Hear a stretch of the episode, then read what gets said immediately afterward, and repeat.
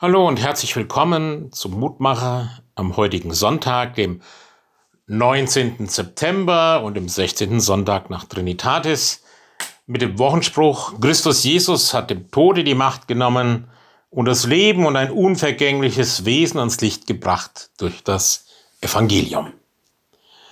Im zweiten Timotheusbrief geht es um das Thema Angst und wie wir damit umgehen.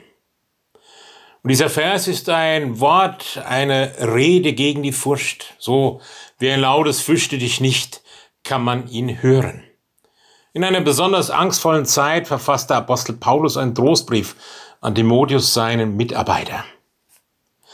Darin stammt auch das Wort, denn Gott hat uns nicht gegeben den Geist der Furcht, sondern der Kraft, der Liebe und der Besonnenheit. Und darum dürfen wir gleichsam unsere Angst in die Luft werfen.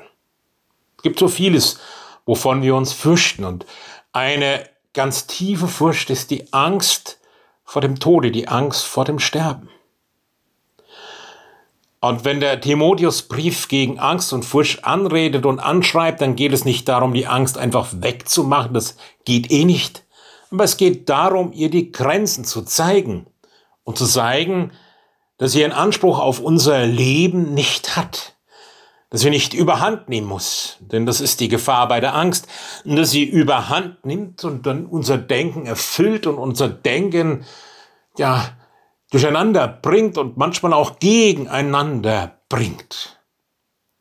Und um den Geist der Furcht in die Grenze zu weisen, braucht es eben ja diesen Trost des Wortes Gottes, dass Jesus Christus dem Tode die Macht genommen hat. Wir eine Hoffnung haben durch seine Auferstehung, dass allem Sterblichen, allem Tod eine letzte Grenze gesetzt ist. Im Glauben an Jesus Christus für uns schon, ja, uns angeboten und in Ewigkeit wird es sich erfüllen.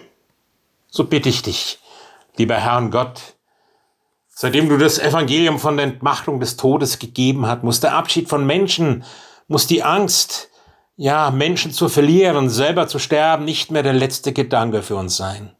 Wir danken dir für diese Botschaft. Lass uns von deinem Evangelium mehr und mehr erkennen und es als Hilfe zum Leben verstehen und was es heißt, dass dem Tode die Macht genommen ist.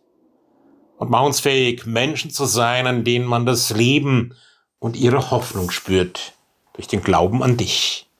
Amen. Es grüßt Sie, Ihr Roland Friedrich Pfarrer.